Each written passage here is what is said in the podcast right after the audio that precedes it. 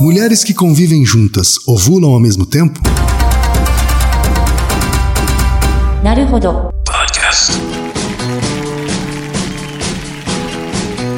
Bem-vindo ao Naruhodo, o podcast para quem tem fome de aprender. Eu sou o Ken Fujioka. Eu sou o Altair de Souza. E hoje é dia de quê? Ciência e é senso comum.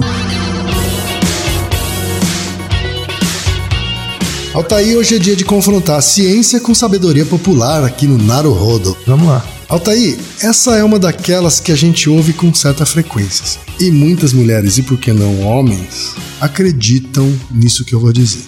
Algumas delas dizem que trabalham num ambiente com muitas mulheres, então que elas acabam sincronizando os ciclos menstruais. Assim. E outras dizem que fizeram uma viagem com amigas, uma viagem mais longa, e acabou acontecendo a mesma coisa. E dizem até que num reality show, que é onde as pessoas ficam confinadas né, durante um bom tempo no mesmo lugar, as mulheres acabam também menstruando juntas. Afinal, Ataí, segundo a ciência, as mulheres que convivem juntas ovulam ao mesmo tempo? Isso é verdade? Isso é mito? Então, é mito. né? É, pois é, é mito. Na verdade, vale a pena contar a historinha de como que surgiu esse, esse mito. Na verdade, por muito tempo existiu estudos que comprovaram isso.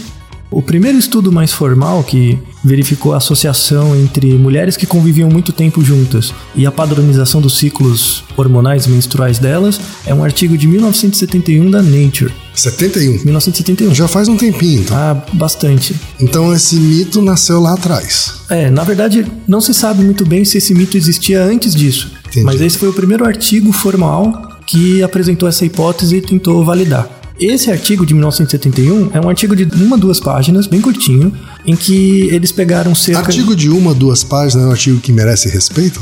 Não julgue as coisas pelo tamanho, né? Isso vale para outras coisas também, né? É, a qualidade de uma coisa não é medida pelo seu tamanho em páginas, né?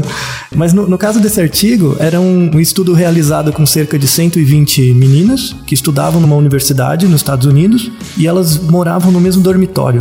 Tá. Então, o- era uma pesquisadora, inclusive psicóloga, da faculdade de psicologia.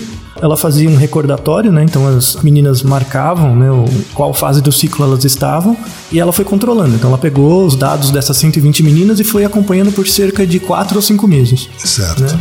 E daí, segundo os, os resultados que ela tinha, ela foi verificando que essas meninas, no começo desses quatro meses, elas ovulavam em períodos diferentes.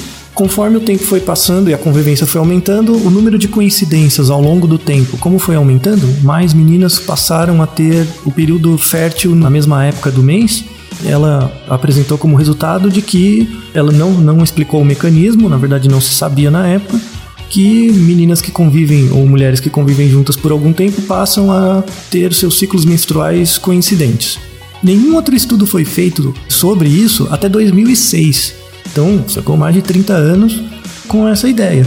Em 2006, uma pesquisadora, uma americana e uma chinesa, botaram isso à prova. Né? Então, durante esses 30 anos, você tinha, por exemplo, certos trabalhos de antropologia com uma amostra menor, mostrando que isso não acontecia. Então, tinha vários trabalhos que diziam que não, mas não eram com um tamanho de amostra grande o suficiente para servir com uma evidência mais sólida. Aí, em 2006, duas pesquisadoras chegaram e falaram: não, vamos testar, vai. E aí elas foram na China, pegaram um grupo de quase mil mulheres numa cidade né, pequena de lá e foram acompanhando. E viu que não tinha essas coincidências.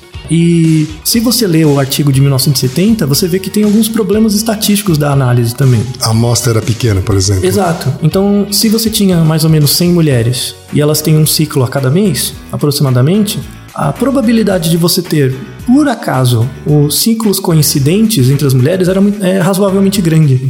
Então, simplesmente ela conseguiu contar o número de coincidências.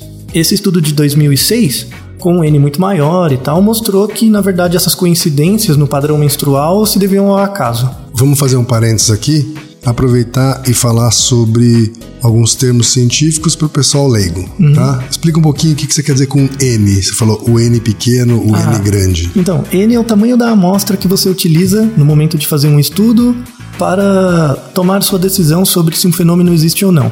Né? É o número de ocorrências numa amostra probabilística ou não probabilística. Isso, pode ser o número de ocorrências ou o número de indivíduos que você trabalha. Tem uma piadinha estatística que fala assim: com duas pessoas você prova qualquer coisa. Então, se eu acredito em uma coisa, você também deve ser verdade, né? Tá Esse é o certo. jeito que a gente pensa. Só que não necessariamente isso reflete um raciocínio estatístico e científico, né? Tem essa questão da coincidência matemática, de overlap aí entre os ciclos menstruais, que pode ter levado a essa conclusão. E também eu li que existe uma tese ligada à liberação dos feromônios. né? Esse estudo de 71 deixou claro a liberação de feromônios era uma hipótese É. que explicaria essa coincidência de ciclos menstruais. Isso. né? Vamos o- falar um pouquinho sobre isso. assim. Então, um- uma ideia que a- o artigo de 71 colocou é que uma hipótese para isso é que durante o seu ciclo hormonal a sua quantidade de hormônios varia e por isso o seu cheiro varia.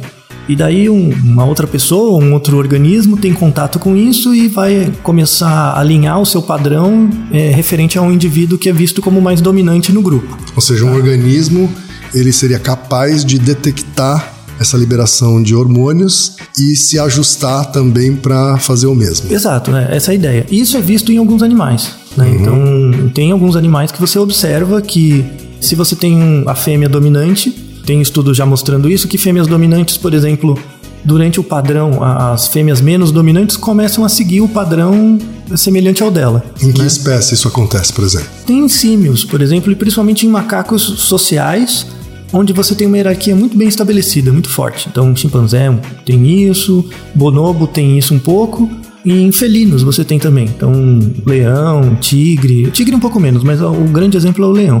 Mas as mulheres, o ser humano, não tem essa, essa capacidade. Não, é a pelo que se mostra, né, que na verdade esse, existe essas variações hormonais, isso gera até um impacto na mudança do seu cheiro, por exemplo, mas o efeito que isso tem no ambiente é muito pequeno para modificar o padrão de outro organismo frente a, a você, né? Porque na nossa espécie as relações hierárquicas elas não são tão diretas. né? Então parece que essa é uma característica que foi se perdendo ao longo das gerações, durante o processo evolutivo humano. né? Então em outras espécies isso é bem importante, porque a hierarquia é muito direta.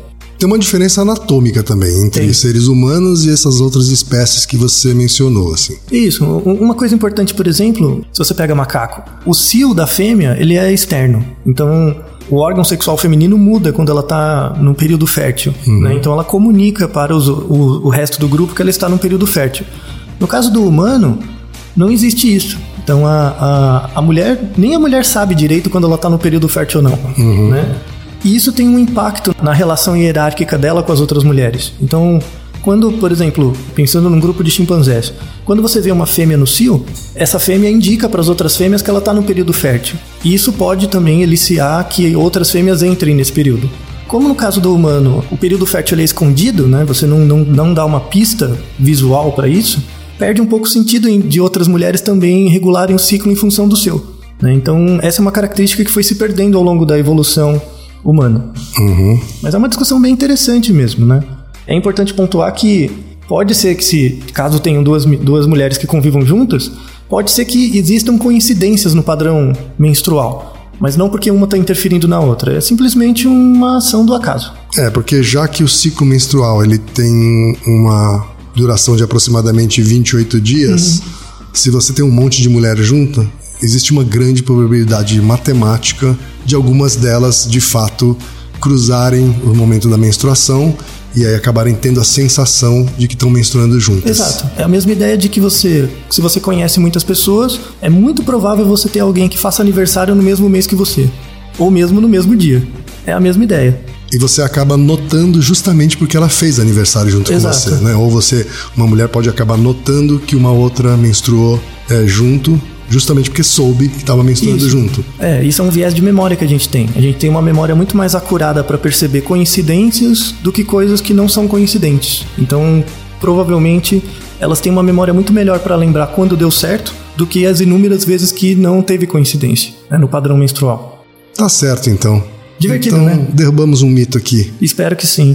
E espero que isso gere uma discussão no onde quer que você esteja, né? Porque essa é a proposta do podcast, né? Tá legal, então. Naruhodo, ilustríssimo ouvinte. E lembre-se, aqui no Naruhodo, quem faz a pauta é você. Você discorda do que ouviu? Você tem alguma pergunta? Quer compartilhar alguma curiosidade? Quer lançar algum desafio? Escreva pra gente. podcast@naruhodo.com.br. Repetindo, podcast@naruhodo.com.br. até o próximo Naruhodo. Tchau. Domo arigato. なるほど。 Esse podcast é apresentado por b9.com.br.